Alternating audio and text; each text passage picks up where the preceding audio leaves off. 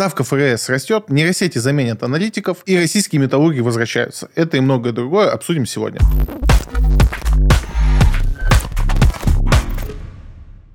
ФРС США повысила ставку на 25 базисных пунктов до 4,5-4,75% в год. Почему нам важно вообще знать о ставке ФРС, почему мы за ней следим из года в год, почему мы так много о ней говорим? По сути, ставка ФРС влияет на всю экономику мира. Конечно, она напрямую связана с американской экономикой, но американская экономика достаточно широко распространена во всем мире, и все, что происходит в экономике Америки, к сожалению, сегодня повторяется в экономиках мира. И да, много поменялось, есть некоторые исключения. Конечно, какие-то там небольшие страны африканские не так сильно зависят от этого. Но те рынки, с которыми мы работаем, в том числе российский рынок, он очень сильно зависит от того, что происходит в Америке. В меньшей степени даже от того, что происходит в Европе. Соответственно, что для нас означает поднятие ставки ФРС? Это очередная попытка удержать инфляцию, которая в прошлом году очень сильно всех раздражала. Опять же, надо вернуться чуть назад и вспомнить, что летом прошлого года мы сильно переживали по поводу будущего экономики мира.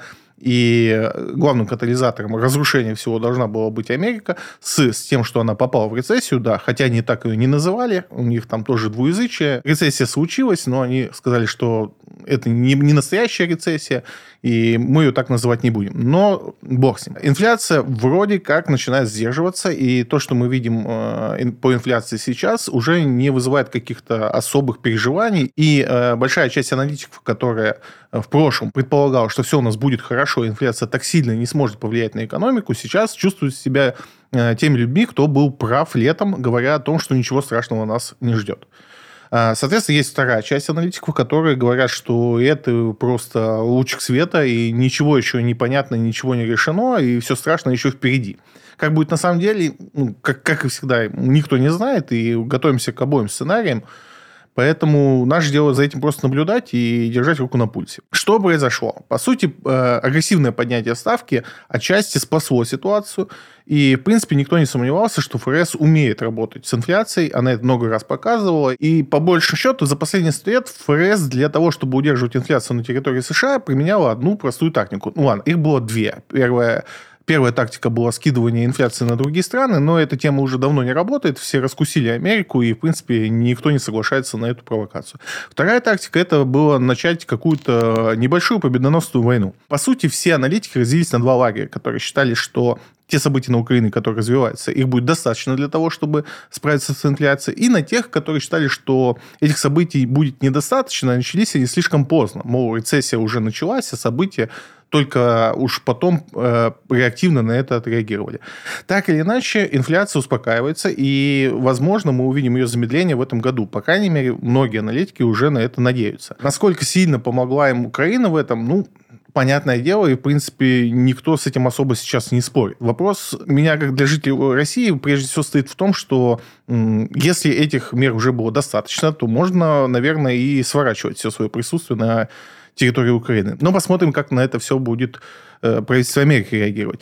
Так или иначе, э, мы ожидаем, что до конца года еще возможно поднятие по ставке. Это значит, что ничего из инновационного бизнеса, ничего из э, бизнеса IT-технологий не ждет ничего хорошего, потому что для них, для этого сектора бизнеса, в принципе, поднятие ставки – это такое смертеподобное событие. По сути, все эти бизнесы, такие как Google, Amazon, Facebook и так далее, они существуют и, в принципе, развиваются только при состоянии очень дешевых денег, то есть при низких ставках. Сейчас ставка высокая, это очень плохое время для этих бизнесов, и мы видим, что они страдают. Многие потеряли по 50-60% от цены акций за последний год. Э, и тут привет всем тем, кто рассказывает про то, какой неожиданный рынок в России. Вот можно потерять 40-60%. Посмотрите на индекс NASDAQ, как он себя там чувствует, и ряд компаний из этого индекса. Суть проста. Пока ставка растет, к этим компаниям лучше не приближаться сильно близко, и уж точно их не набирать в свой портфель.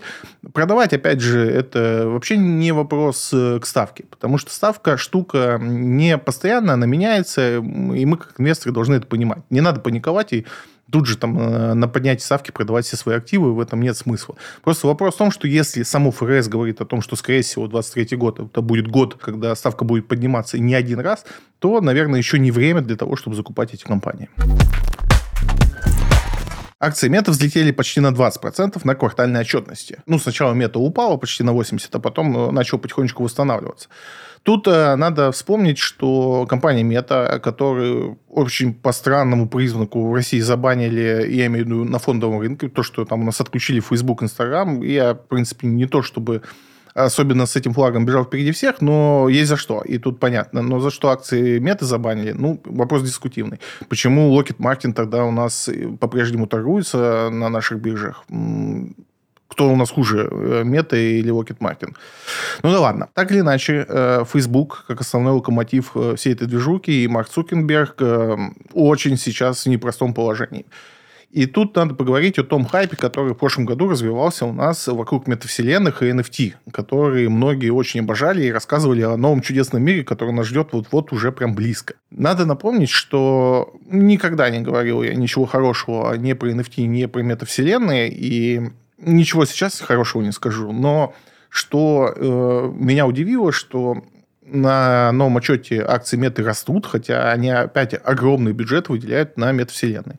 И это очень странно, потому что до сих пор вера в метавселенные, видимо, в имя э, Цукерберга оно осталось, потому что они спустили туда огромное количество денег, не показали ровным счетом ничего. Ни у кого нету даже примерных планов о том, как будет выглядеть метавселенная. Большинство из э, пионеров метавселенных уже э, сдали назад и отказались от этих идей, но почему-то компания Мета бьет в эту вот направление и уверяет нас всех, что все мы должны в их шлемах ходить. И даже выпустили новый шлем, что тоже удивительно. Так или иначе, разговор про мету и метавселенные, которые она планирует, стоит сосредоточиться только на одном, что мы до сих пор не представляем, что такое метавселенная и какая она будет. То есть в том линейном представлении, как ее представляет Цукерберг или как он ее презентует, она не будет существовать. То есть невозможно сегодня представить реальность, в которой будет метавселенная через VR-шлем. Это безумно неудобно, и мы не можем представить себе ситуацию, что мы будем такими пользоваться, потому что в данных обстоятельствах, в данных технологиях это невозможно. Да, возможно, мы сейчас даже не представляем, как будут выглядеть метавселенные, потому что я помню свой первый день в интернете, и я был таким один из энтузиастов интернета, и тогда мы мечтали, что супер классный интернет будет. Это если мы по почте сможем видео пересылать. И да, сейчас там э, вернуться на 20 лет назад, и можно хихикать над нашим представлением о том, как, как интернет развился. То есть то, что сегодня интернет дает там, в мире, мы не могли даже представить, что так будет. И, наверное, метавселенные тоже каким-то образом появятся, они будут, и то, какими они будут, мы сегодня не представляем и не можем даже вообразить.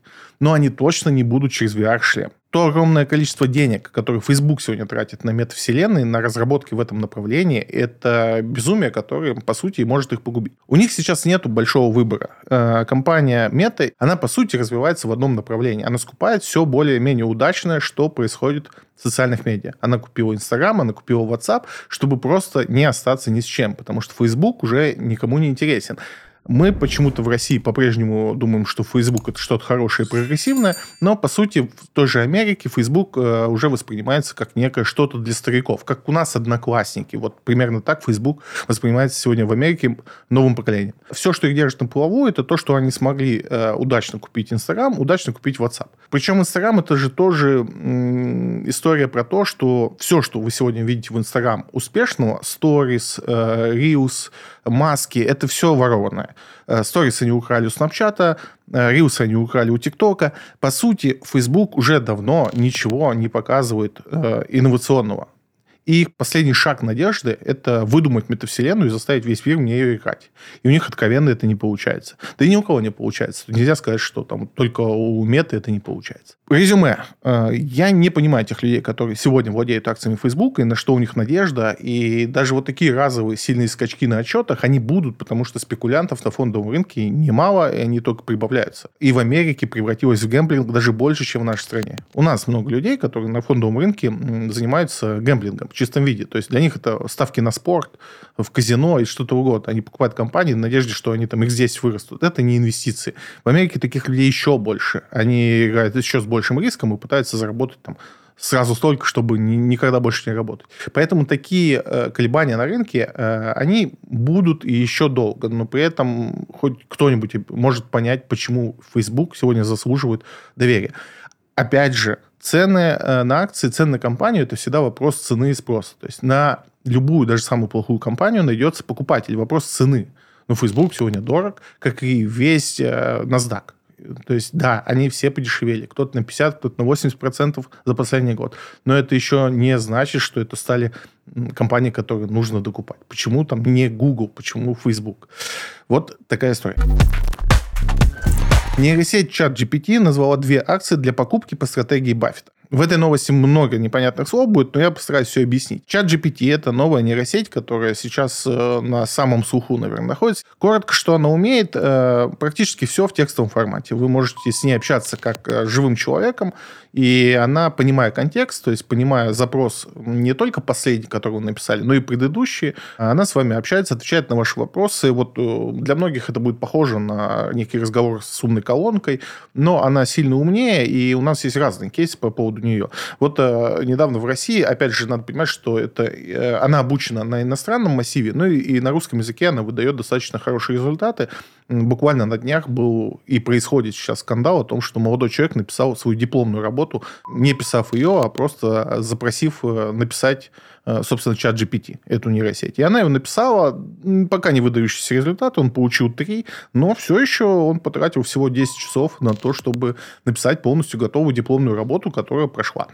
И таких кейсов очень много. Сейчас э, эту нейросеть пытается использовать много где, и где-то она интересно выглядит, где-то неинтересно. Яндекс запустил что-то наподобие своего э, на днях и так далее. Это то будущее, которое нас ждет. Это как раз, в отличие от метавселенных, та реальность, в которой мы сегодня Э, живем, и это будет только развивать и набирать обороты. И, наверное, я думаю, что в ближайшее время вот эти все чаты, которые были на сайтах, вы уже там не встретите живого человека, там будут сидеть только нейронки, потому что ну, это самое простое, что можно оптимизировать при условии того, что там та же нейронка чат GPT, она уже работает на таком уровне, что порой сложно отличить, общаетесь ли вы с живым человеком или с нейросетью. Нейросеть будет выигрывать по ряду параметров у живого человека.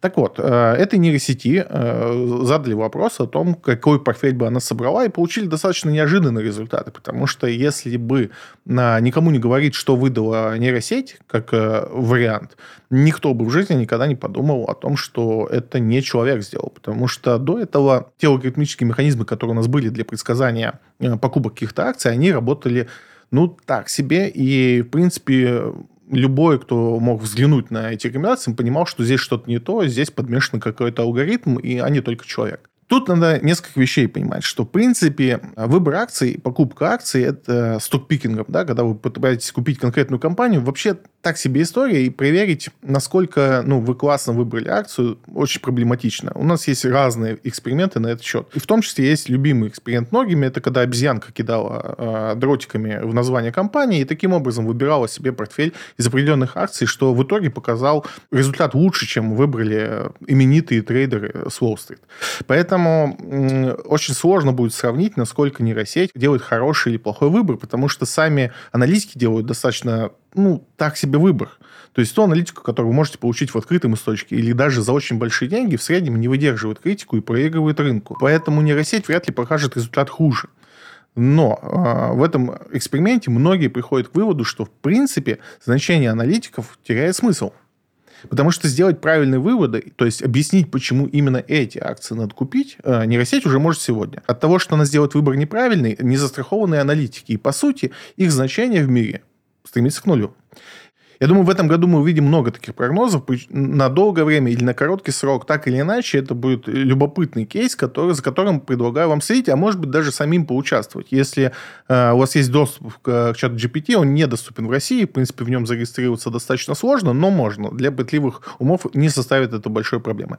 Так вот, э, прошу поделиться своими прогнозами, которые вы получите от сетки, если у вас получится там зарегистрироваться. Курс доллара превысил отметку 70 рублей впервые с 11 января. У нас в России есть несколько традиций. Новый год отмечать, там, э, День Победы и следить за курсом доллара. Я не очень до конца понимаю, зачем людям это так важно и почему они хотят э, прогнозы на это строить. Надо понять две крайности. Если вы спекулянт, то есть если вы спекулируете на валюте, то принципе, понятно, зачем вам курс доллара, но я думаю, что вы не читаете новости по этому поводу и тем более не слушаете подкасты про это, потому что сами лучше знаете, как предсказывать этот курс краткосрочно.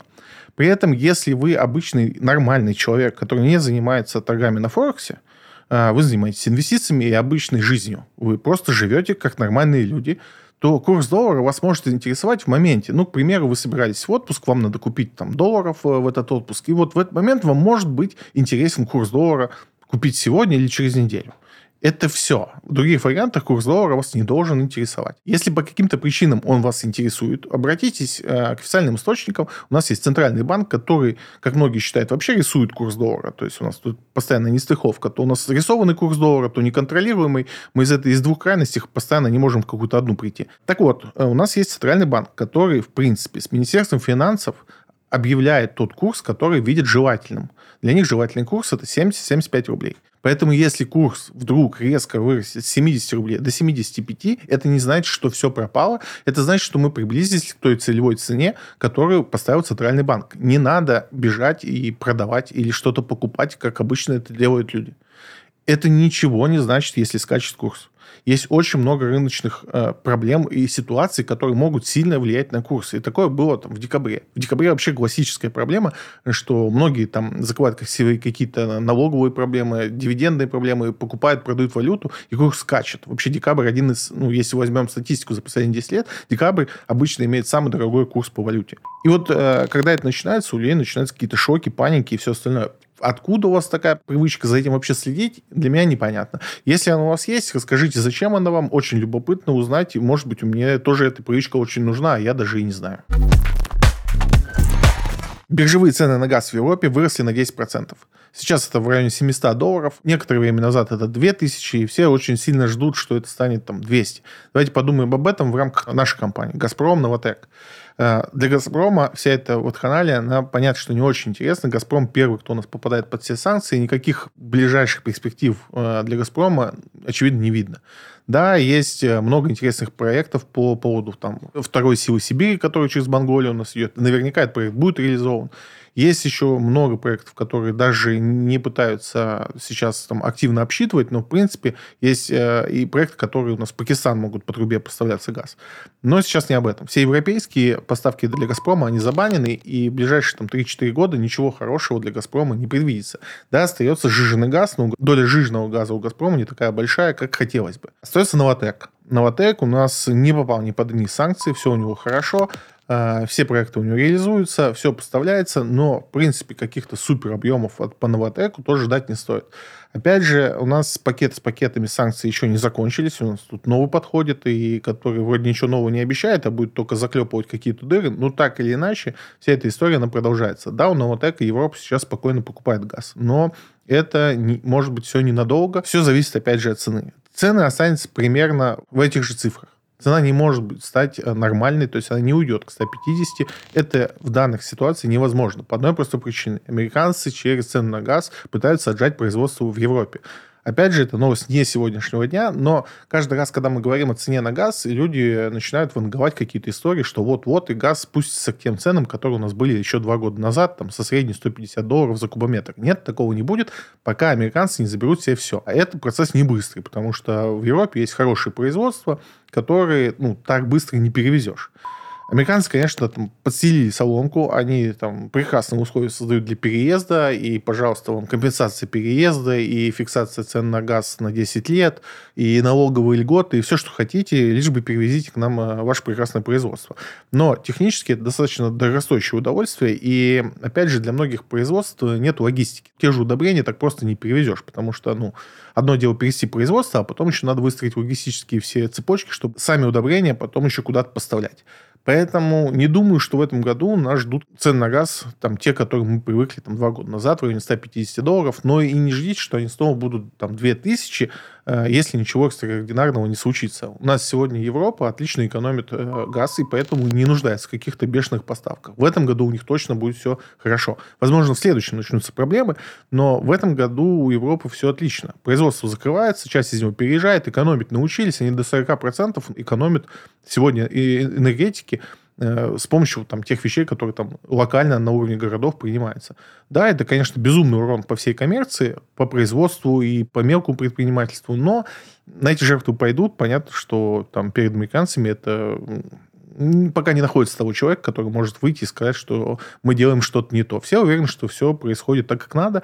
Поэтому э, не думаю, что цены вернутся к каким-то вот нормальным значениям, но и не ждите, что они станут там 2000 с чем-то, если вдруг какой-нибудь февраль не покажет там минус 50 по всей территории Европы. Зима очень теплая, ко всему же, да, там и поэтому, ну, не предвидится каких-то супер э, затрат. Единственное, да, у нас еще классически может быть летом очень жарко, и тогда будет очень много кондиционирования использовать, но Европа и с этим умеет работать, они ограничат там температуру в, во всех помещениях до какого-то уровня, и на этом э, тоже сэкономят. Поэтому такая история по газу. Опять же, возвращаясь к «Газпрому», не думаю, что он сейчас потенциально интересен без каких-либо э, объявлений новых планов от государства. Государство, конечно же, будет сейчас «Газпрому» помогать, потому что он не вылезет из той ситуации, в которой находится. При всем том, что «Газпром», конечно же, это не только газ, там много всего интересного, но основное направление, которое ему э, приносит деньги, это были поставки газа в Европу. И сейчас надо будет что с этим что-то делать. В Китае столько не, невозможно поставить, сжижением газа столько невозможно поставить сейчас для «Газпрома», поэтому будут ну, какие-то новые проекты. Скорее всего, в этом году их уже объявят, но реализация их начнется непонятно когда и непонятно за чей счет. Возможно, вот э, то, то НДПИ, которое в сентябре государство забрало у «Газпрома», я об этом тогда еще говорил, что это как раз повод потом Э, поговорить о том, чтобы государство уже теперь «Газпрому» помогало деньгами, чтобы реализовать какие-то новые проекты. Новотек потенциально интересен, но, опять же, не думаю, что у нас история с газом закончилась, и думаю, что европейцы придумают еще какие-то новые препоны для того, чтобы усложнить себе поставки газа на территорию Европы. Потому что сегодня Новотек может закрыть ну, не все, но в тех необходимых величинах, как Европе это необходимо, да, там Новотек может поставить газ дешевле, чем сейчас его поставляют американцы в Европу. Но, естественно, этого никто не допустит, поэтому ждем новых ограничений и санкций. Сбербанк открыл продажу наличных дирхамов э, Арабских Эмиратов. Наше государство и наши банки продолжают эпопею с тем, чтобы наши граждане не замечали того, что мы так или иначе лишились э, возможности рассчитываться в долларах, возможности рассчитываться картами за границей, как мы к тому привыкли. И, по сути, там, переход на дихрамы – это такое логическое продолжение того, что вот происходит вокруг нас. Конечно, если сейчас там, смотреть на ситуацию уже э, как состоявшуюся, и, в принципе, мы уже живем в этих ограничениях продолжительное время, много интересного происходит. Э, многие не знают, но, в принципе, многие банки, так, например, Альфа-банк, уже в своих же пакетах предлагает открыть карточку в, в нескольких странах сразу. То есть через Альфа-банк можете открыть карточку в Казахстане, Беларуси или в тех же Эмиратах. Никакой проблемы, да, это определенные затраты, но если вам очень надо, то, в принципе, сам банк вам с этим всем поможет, и, соответственно, будет там все достаточно просто с пополнением этих карт и так далее. Те, кто страдал от нехватки Apple Pay, сейчас у нас появились чудесные стикеры на телефон, да, эта технология даже намного интереснее, чем Apple Pay, потому что ее можно э, применять теперь не только с телефоном, да, как это выглядит, если вы вдруг не знали, то это, по сути, такая мини-карточка, которую можно наклеить на свой телефон, на чехол, да, в принципе, куда угодно, и, поднося ее к терминалу оплаты, оплачивать то, что вам нужно. По сути, возвращает сейчас в iPhone Apple Pay и любые другие Pay, куда вам надо, где угодно.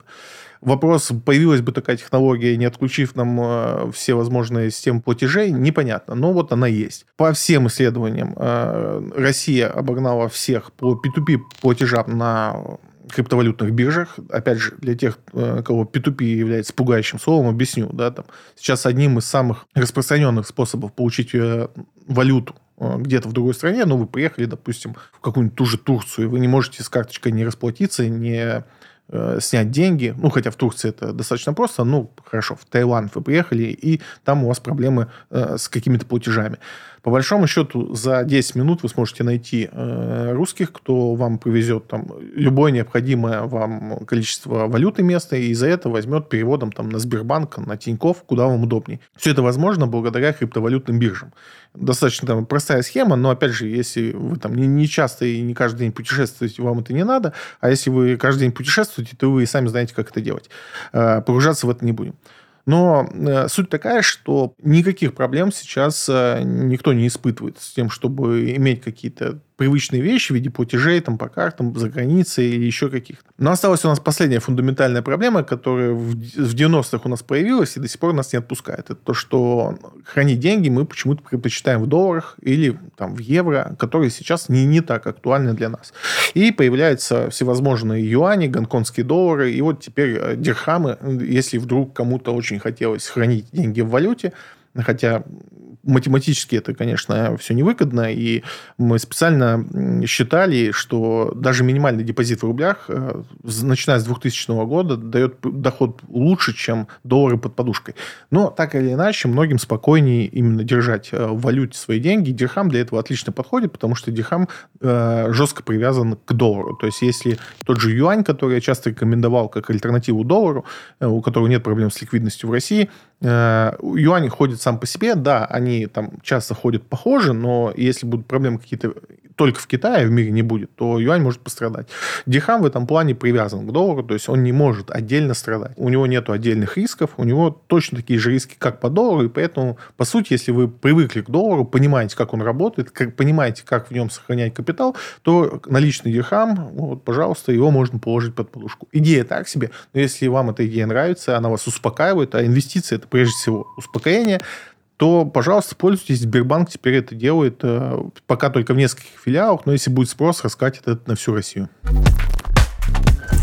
Центральный банк подтвердил планы давать небольшое плечо новичкам фондового рынка. Я в 99% случаев очень радуюсь всем заявлениям Центрального банка и почти всегда с ним согласен, но вот тут э, немножко горит. Э, Центральный банк разрешает маржинальную торговлю э, неквалифицированным инвесторам, по сути, всем, кто зарегистрируется э, на бирже или откроет брокерский счет, получает возможность торговать маржинально. Что это такое? Это торговать на кредитные деньги. По сути, одно из самых опасных направлений на фондовом рынке, которое может делать человек. Есть еще опаснее инструменты, но если мы там по шкале от 1 до 10, то это 9.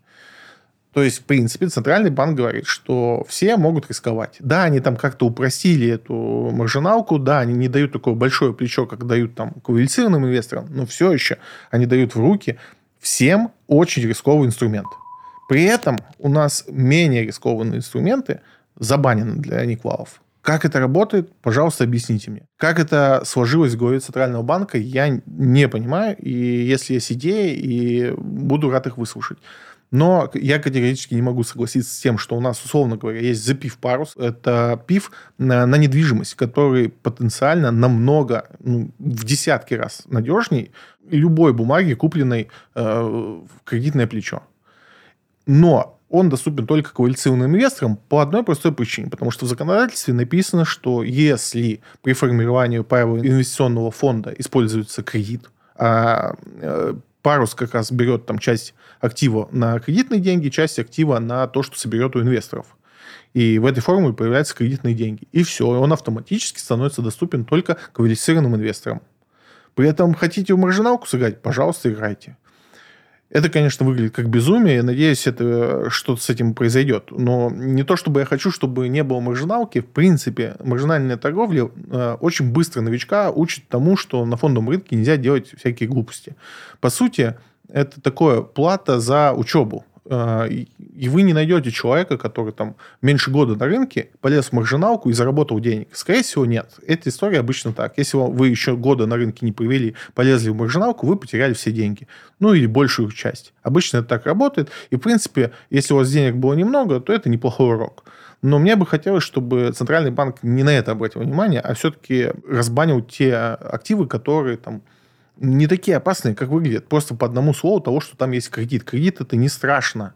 И уж кому, кому как Центральному банку это понимать. Хорошо, вы забанили там активы, э, которые не в, в дружественной валюте.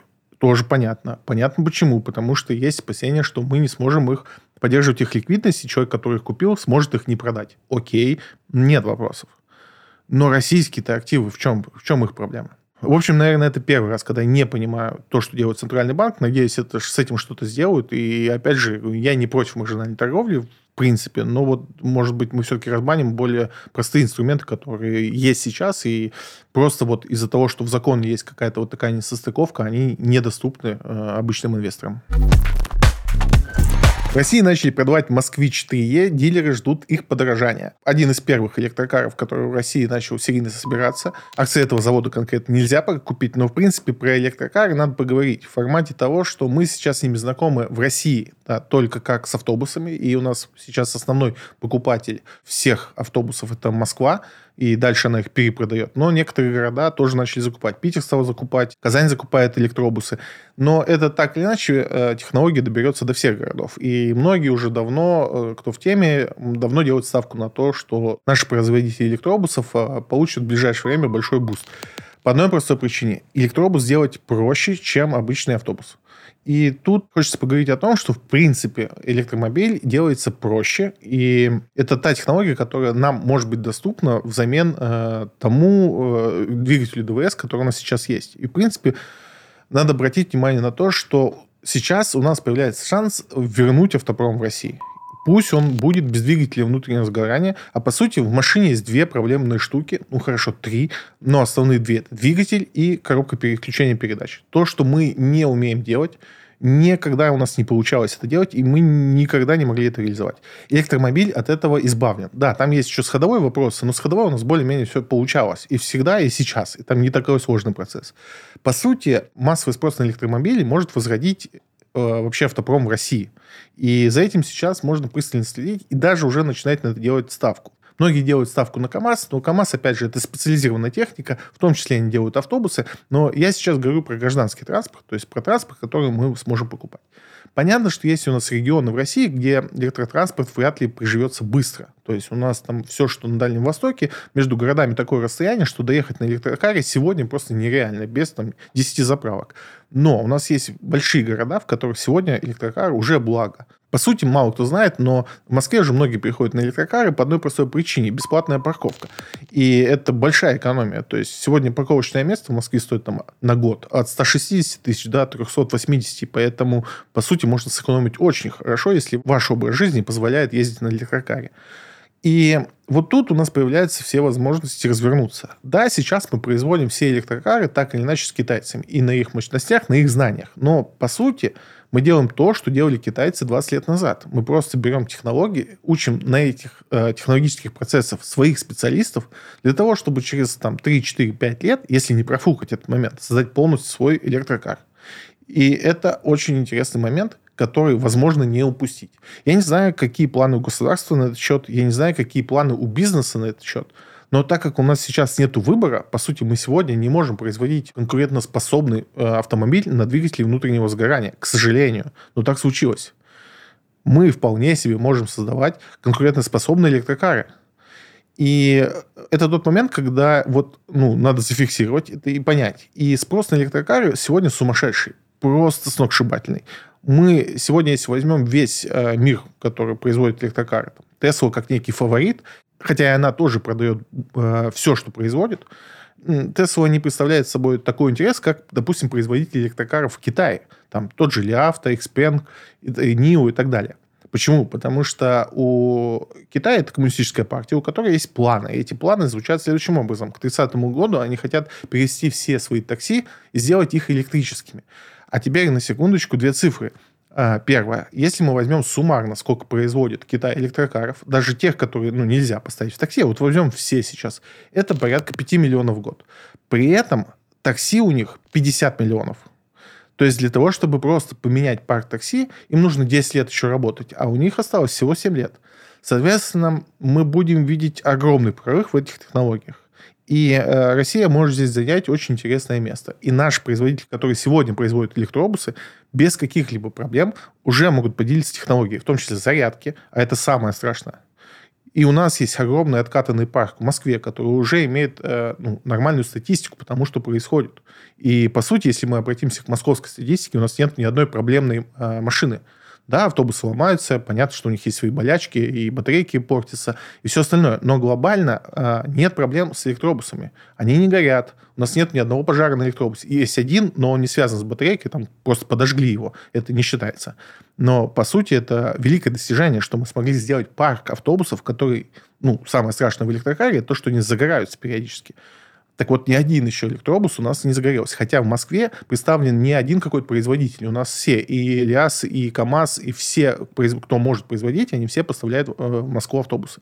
Поэтому у нас отличные возможности для этого. Осталось подучиться у китайцев и на базе «Лады» все это запустить. Я думаю, все получится. Надо следить за этим тонко. Если у нас начнется массовое распространение, а оно может начаться, потому что сегодня уже есть у нас автомобили, которые подходят для тех же такси и они уже производятся в России, а, и они уже а, поступили в продажу. Мы сейчас уже будем увидеть накат. Если это люди распробуют, почувствуют, поймут, что в электрокаре нет ничего страшного, мы можем выйти на какие-то феерические цифры. А я напомню, что у нас российские автомобили продаются самое большое количество в России. То есть никакие китайцы не смогут заменить у нас АвтоВАЗ. Так или иначе. Хотя, конечно, да, сейчас такой момент, что цены с ума сходят, и у нас там и цены на автомобиль вообще непонятно, как формируются, и почему это столько стоит. Такое ощущение, что кто-то просто сел на калькулятор, и вот такая цена теперь у нас на машину. Но так или иначе, сейчас отличный момент для этого, и у нас куча для этого есть разработок. Остается только следить и смотреть, во что это все превратится. АФК-система приобретет отель «Radisson» моя любимая рубрика. Э, говорим про АФК-систему. У АФК-системы есть такое подразделение, как отели. Немногие про него знают. Называется оно «Космос», потому что стартануло с отеля, который в Москве назывался «Космос». Это небольшой э, парк отелей, который, собственно, АФК не сильно так пиарит и даже никогда не говорил о том, что собирается вводить их на биржу. То есть это один из многочисленных активов, который не сильно слышно. Я вообще первый раз увидел, вот, когда был на производстве компании Сигежи, тоже актив, который принадлежит э, АФК-системе, и у них там стоит отель их сети. Это было удивительно для меня. Так вот, АФК-система забирает отели Редисон. Достаточно много. В Москве и в Питере еще по ряду городов. И это, конечно, безумно приятно, потому что в России не хватает своих сетей отелей. У нас, по сути, есть только Азимут и что-то похожее на сеть отелей. И больше ничего. И Космос, если он, эта сделка состоится, и они заберут хорошие объекты, а Radisson в основном это хорошие отели, и, в принципе, продолжат эту экспансию. То есть, в принципе, тот парк, который они сейчас берут, удваивает там, номерной фонд э, АФК-системы но все равно можно быть и больше. Radisson отличная покупка, АФК-система. Я очень люблю эту компанию и часто говорю очень много про нее хорошего. Но последнее, то, что они делают АФК, мне не очень нравится не с точки зрения бизнеса, а с точки зрения их отношения к инвесторам. Если мы возьмем дочка АФК-системе, там тот же МТС, Озон, Степь, МИДСИ, все эти компании сами по себе очень хорошие компании. Но вот то, что делает э, АФК-система, мне не до конца понятно. Потому что Кажется, что у них слишком много долгов, и не видится уже вот та переоценка, которую я видел в них раньше. Я до сих пор держу достаточно много акций АФК-системы, но мне кажется, пришло время потихонечку избавляться от них, потому что долг компания наращивает, в том числе на покупку отелей. И вот как она его собирается гасить, э, вот не в самых понятных э, экономических событиях, которые у нас вокруг происходят, не очень понятно. Потому что Обычно она любит доить э, своих же дочек, то есть МТС высасывать дивиденды как основного там такого актива, который приносит очень много денег. Но МТС тоже не бесконечный, и МТС тоже находится сейчас не в самом лучшем состоянии. У них была большая ставка на банковский сектор, который сейчас очень сильно пострадал. И, по сути, ну, не видится, чтобы там э, банк МТС вышел сейчас на, на IPO и вообще, в принципе, был как- как-то интересен с точки зрения э, там, огромной прибыли. Но вряд ли это произойдет. И у Сиге же огромные проблемы. Да, они там справляются, да, они смогли перенаправить часть там экспорта, раскидать куда-то, и даже в Египет что-то повезли, никогда в жизни туда ничего не возили. Озон, наверное, единственная компания, у которой глобально нет каких-то проблем. У всех остальных у них э, огромные проблемы. МИДСИ, да, но там не столько выручки, которая может АФК-система закрыть вот эти все вопросы по долгам. В общем, АФК-система классная, конечно, но надо очень хорошо следить за их долгами, потому что мне кажется, что они уже э, набирают их слишком много. Поэтому посмотрим на их отчеты в течение года, но непонятно, откуда они собираются брать деньги, чтобы их гасить. Ипотека 2023. На что ставим? Ведомости вышли с огромным материалом по поводу ипотеки и, честно говоря, написали достаточно странную статью. По сути, написали, что никто ничего не знает, что будет, и это достаточно странно, потому что у нас очень много данных по поводу ипотечного кредитования. И напомню, мы очень много говорим об ипотеке, потому что это одно из тех направлений, за которым, ну, по сути, он отображает то, что происходит в экономике. Да, там бывают перекосы, да, там бывают свои события, которые могут, ну, искажать действительность, но так или иначе, рынок недвижимости – это некий градусник того, что у нас в экономике происходит. И иногда, да, этот градусник сходит с ума и показывает черт знает что. Самые большие проблемы у нас были, конечно, с нулевой ипотекой, и насколько видится сейчас, э, эту проблему победили, жестко отрубив это. Центробанк просто заявил, что нет, не будет ее, и ее действительно больше нет. Я думаю, что она в том или ином виде появится, и это произошло у нас, допустим, с ипотекой без первоначального взноса, который Центробанк тоже зарубил, но сейчас у нас появились э, ипотеки с кэшбэком. Вы платите первоначальный взнос, который физически оплачиваете, но через там, какое-то время, пару недель, он вам возвращается кэшбэком на карту. Вот так вот э, решается вопрос первоначального взноса. И, по сути, многие ожидают, что и нулевая ипотека в какой-то реинкарнации вернется. И эти два типа ипотек, они проблемные. То есть они не нужны нам, они нужны очень странным людям, э, которые не понимают, как э, работает математика, которые не умеют считать, э, не понимают, как это все связано с собой. Потому что они думают, что если 0% они платят, значит, это им выгоднее. В действительности, мы об этом сто раз уже говорили, есть опции, когда это правда выгодно, но в большинстве случаев это просто обман, и самое плохое, что вы остаетесь э, с кредитом, который превышает э, тот объект инвестиций, то есть ваша квартира стоит э, меньше на рынке, чем кредит, который у вас теперь есть. И в случае каких-либо проблем, э, банк, забрав у вас квартиру, и вы все равно останетесь банку должны, потому что э, квартира не закрыла весь ваш вопрос. Именно с этим боролся Центральный банк. Что-то получилось, что-то откровенно не очень. Что касается выдачи ипотек, ну, конечно, декабрь был э, фееричен, это был рекорд по, за все время исследования этого вопроса, потому что все боялись, что льготная ипотека уйдет. Понятно, что эксперты, которые в теме недвижки хоть немного разбираются, понимали, что не может уйти льготная ипотека безвозвратно, потому что это огромный удар по тем планам, которые государство озвучило по количеству квадратных метров, которые оно строит, и они строят много. И, соответственно, если убрать льготную ипотеку, то покупать ее будет ну, просто некому, потому что сейчас огромный процент сделок по ипотеке – это, конечно, инвестиционные проекты. Мне кажется, государство сделало очень грамотно, оставив семейную ипотеку как некий э, основной э, вид ипотечного кредитования, на который они бы хотели, ну, собственно, субсидии выдавать. Теперь у нас 1 января, в принципе, субсидированная ставка доступна вам один раз, то есть э, Раньше вы могли по субсидированной ставке брать сколько угодно ипотек. Сейчас вы можете сделать это только раз возможно только раз в жизни. Посмотрим, как это будет дальше, но вот сейчас условия такие. То есть вы вот сейчас можете взять субсидированную ипотеку 7,7, а следующая ипотека, которая вам будет доступна, она будет только по, ну, по рыночной ставке, сегодня там 11 с копейками.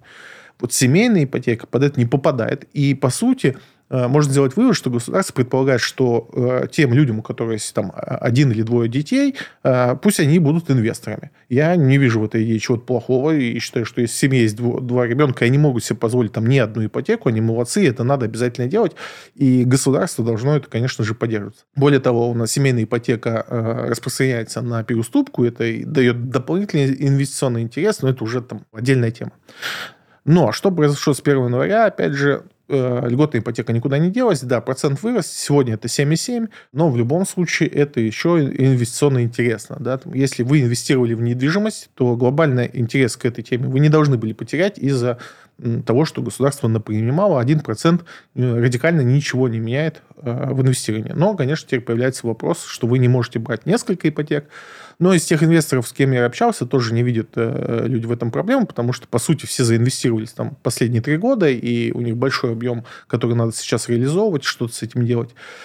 Второй вопрос, что остаются родственники, близкие, дальние, с которыми вся эта схема мутится.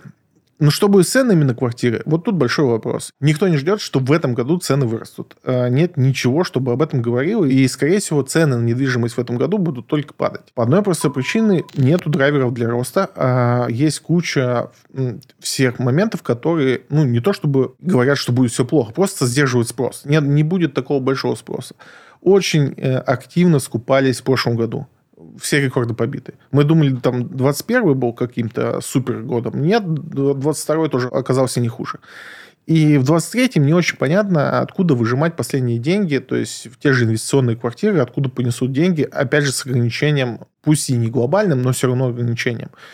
Суть такая, что мнение такое, что все, кто хотел, купил. Но есть очень интересный момент, который э, в конце года тут появился. По исследованиям, которые провел в ЦИОМ, только 55% э, респондентов, то есть 55% жителей России знают о том, что существует вообще субсидированная ипотека.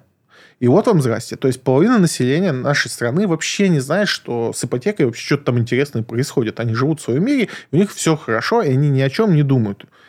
И что самое интересное, что 15% респондентов думают, что субсидированная ипотека – это какой-то МММ.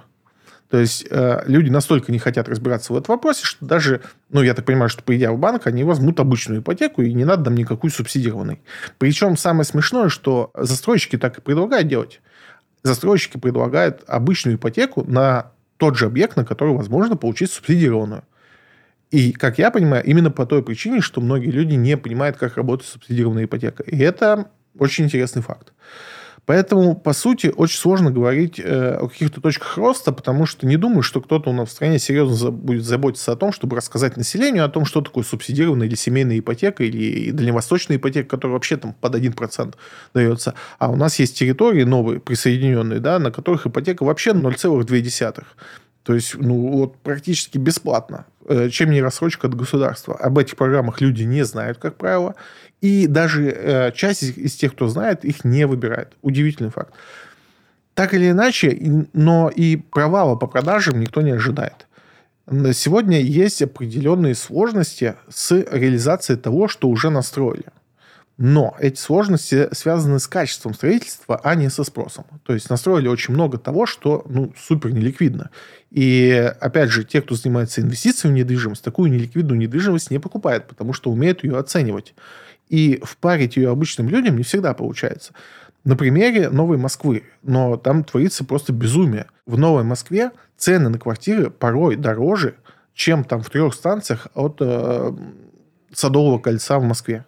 Как это может работать? То есть, условно говоря, всегда цена зависела, там, опять же, в той же Москве, от дальности там, от центра, от инфраструктуры, близости к метро и так далее. То есть, если мы сложим все эти параметры для объектов, вот все параметры одинаковые, близко к метро, школы, социалка, больницы, все одинаково, но у первой квартиры там расстояние до центра 7 километров, а у другой 27 километров. И как у этих людей получается продавать ту квартиру, которая в 27 километрах от центра, дороже, чем та, которая в 7 километрах, я не понимаю, но это происходит прямо сейчас. И у нас есть такие кейсы прямо сейчас, вы можете зайти это и увидеть. У нас условно продается в Новой Москве какой-нибудь самолет, и тут же продается пик в 7 километрах от центра дешевле, чем самолет 27. Это работает, это значит получается продавать. Безумие, но спрос остается. Остается спрос, да, куча неликвидно настроили, но, опять же, с неликвидом очень простое решение, надо просто снижать сильно цены. Цены выросли, э, все знают когда, когда у нас пришла пандемия, появилась у нас годная ипотека, у нас был еще этап нулевой ипотеки, когда нулевая ипотека действительно была нулевой. Это было буквально там месяц, но люди тоже успели этим воспользоваться. Так вот, э, это все разогнало спрос до каких-то сумасшедших размеров. Сейчас он не такой, и на это надо реагировать. Я думаю, что застройщики в этом году начнут на это реагировать, и мы увидим не глобальные скидки, типа там пик делает скидку на все 10%. Нет, но по ряду объектов наверное, не у ПК. У ПК все-таки более-менее ликвидная недвижимость в большинстве случаев. Я там не знаю все их ЖК, но из того, что я там примерно знаю, там э, это хорошие районы, ну, хорошие в понимании того, что вообще сейчас в Москве можно построить хорошего. Но у нас есть ЛСР э, с очень странным подбором э, мест. У нас есть самолет порой просто с безумным подбором мест, когда у нас выстраивается ЖК там на 5 домов в центре поля, и где ближайшая инфраструктура появится через 7 лет. Как это продается, я не представляю. Я не говорю, что самолет плохой застройщик. У него есть разные объекты, и некоторые очень хорошие, но порой это просто что-то странное. Так вот, вот это все, то есть точно объекты должны сильно подешеветь. Где-то там до 40%, потому что цены просто безумные. Но и чего-то сверх этого никто не ждет, и, в принципе, объективно непонятно, почему оно должно там как-то реализовываться.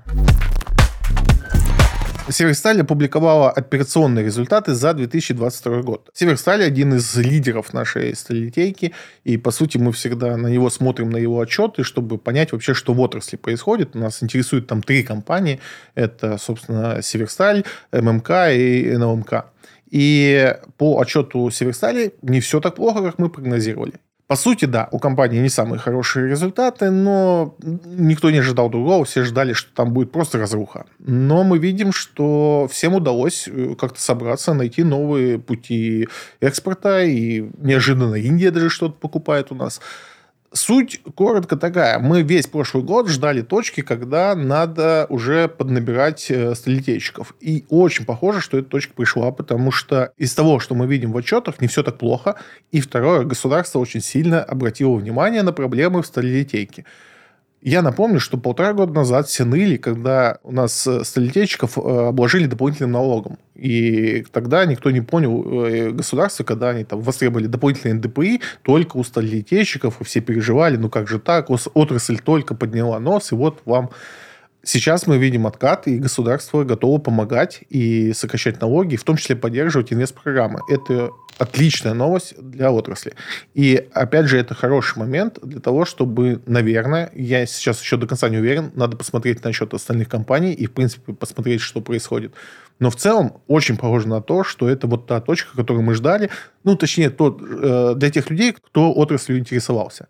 Возможно, сейчас тот момент, когда снова стоит обратить на них внимание. Опять же, не, не стоит ждать дивидендов. А, мы обычно эту отрасль выбираем э, для того, чтобы получить отличные дивиденды. Наверное, дивиденды э, в ближайшие, ну, в этом году точно не стоит ждать хорошие. В следующем тоже, ну, не факт, потому что еще очень много всего надо поменять, переделать и кучу проблем решить. И, опять же, пакет с пакетами никуда не девались, они будут, и непонятно, что будет в них. Поэтому рассчитывать на высокие дивиденды, наверное, нет. Но вот как э, хорошая цена для покупки, э, возможно, время пришло. Поэтому обратите свое внимание. В России внедряют систему, не позволяющую продавать просрочку. Новость, казалось бы, нас не особо касается, но есть о чем поговорить. На самом деле на долю просрочки а, по разным оценкам уходит э, в разных сетях от 8 до 20% продаж. То есть предположим, что у нас появляется система, которая не позволяет вам продавать просрочку. А это значит, что какие-то из ритейлеров потеряют 20% оборота. А это много. И тут э, можно долго говорить и спорить о том, сколько в действительности уходит на просрочку, но поверьте, это не понравится никому. И есть еще второй момент, который мы сегодня не будем обсуждать, но он тоже есть. Я писал об этом в своем телеграм-канале. Если вы посмотрите последние отчеты ритейлеров, то увидите интересную тенденцию. У всех, кто отчитался, огромные потери э, по гипермаркетам. У нас по Окее, последний отчет вышел, у Окея потери 8%. 8% потери выручки по гипермаркетам при учете, что у нас инфляция 13. Это безумие.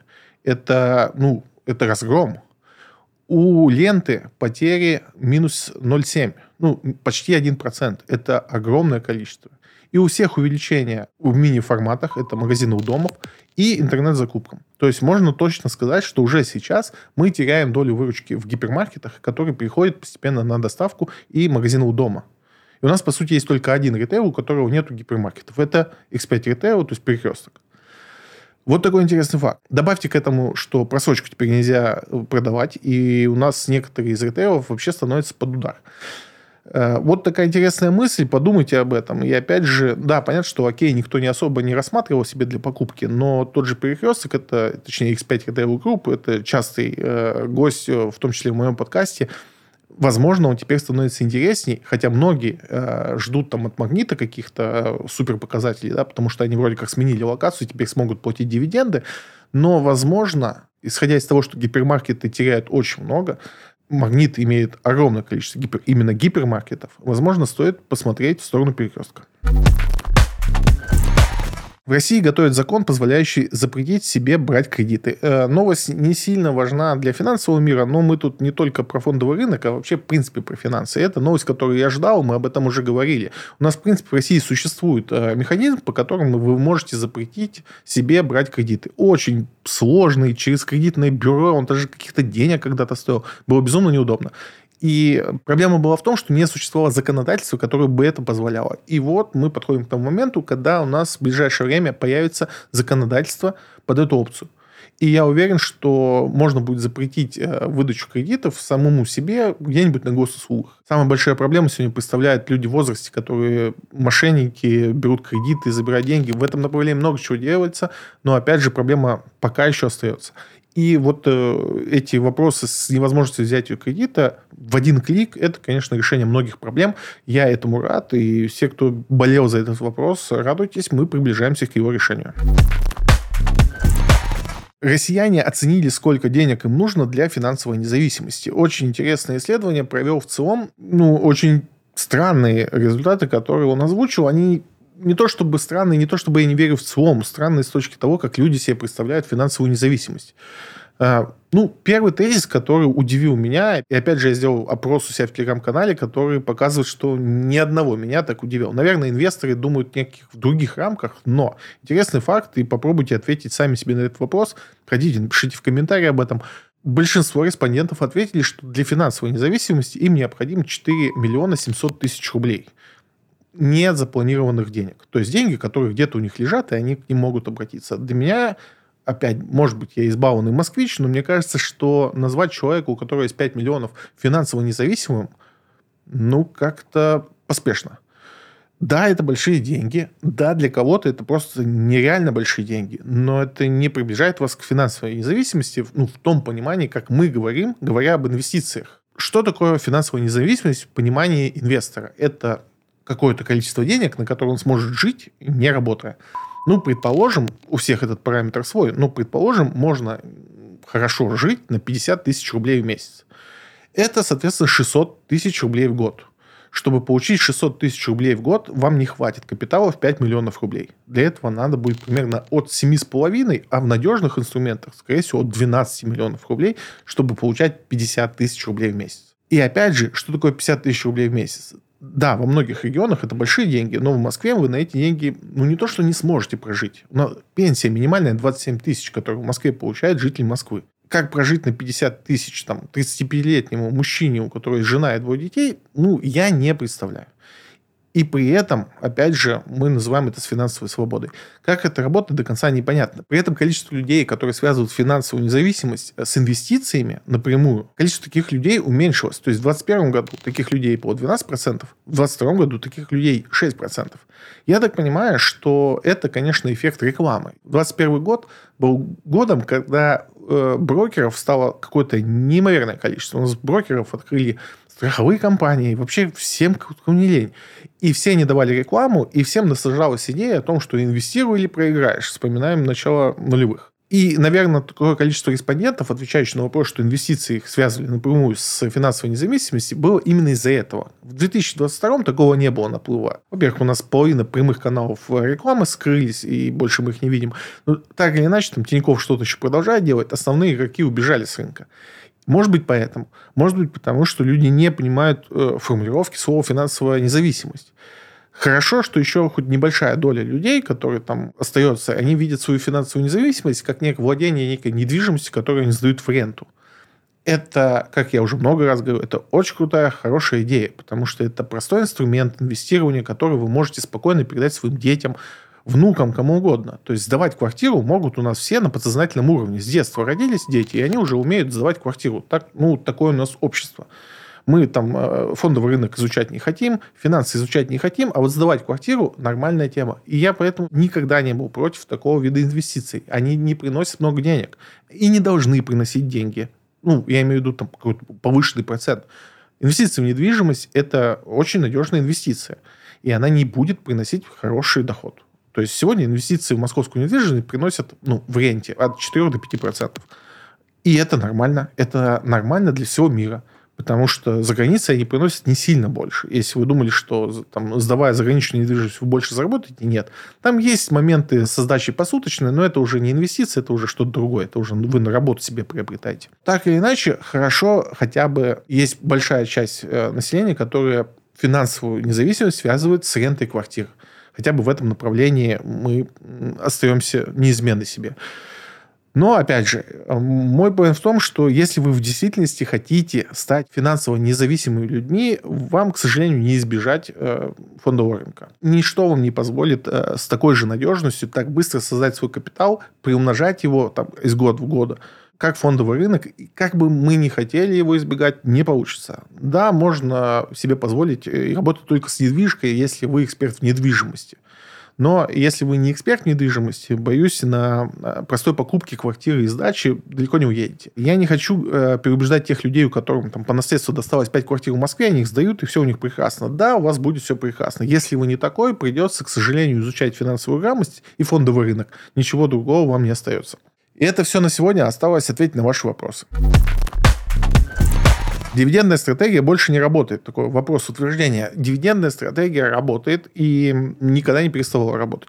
Многие почему-то думают, что дивиденды – это некая обязанность компании. Если вы купили акции компании, которые платят дивиденды, то они вот железобетонно будут платить вам дивиденды. Мы уже много раз об этом говорили. Это не так. И все, кто делает такую ошибку, просто делают ошибку. Компании не обязаны платить дивиденды. Это не облигации, по которым они обязаны платить купонный доход. Не путайте, это два разных финансовых инструмента. Две совершенно разные виды бумаги. И они по-разному работают. Облигации – это, по сути, кредитование, только наоборот. Если вы не берете кредит у банка, отдаете кредит компании. И вот там вам обязаны платить. Если они этого не делают, то компания объявляется дефолт, на нее накладываются санкции, у нее куча проблем. Дивиденды же – это желание компании заплатить своим инвесторам. И это желание напрямую связано с возможностью. И когда у компании начинаются какие-либо проблемы, у компании или в мире, или еще в секторе где-то, неважно, деньги, которые планировались отдаться на дивиденды, они уходят на решение этих проблем. Просто запомните, дивиденды – это не гарантированный доход. И нельзя на это рассчитывать. Но стратегия дивидендная это подразумевает. Возможно, вы просто ну, не так хорошо изучали эту стратегию. Конечно же, она закладывает то, что компания не заплатит дивиденды. И есть отдельная подстратегия в этой стратегии. Это дивиденды аристократы. Это компании, которые платят дивиденды, несмотря ни на какие проблемы.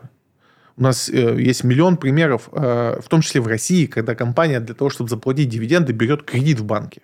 Потому что собственных средств на это не хватает.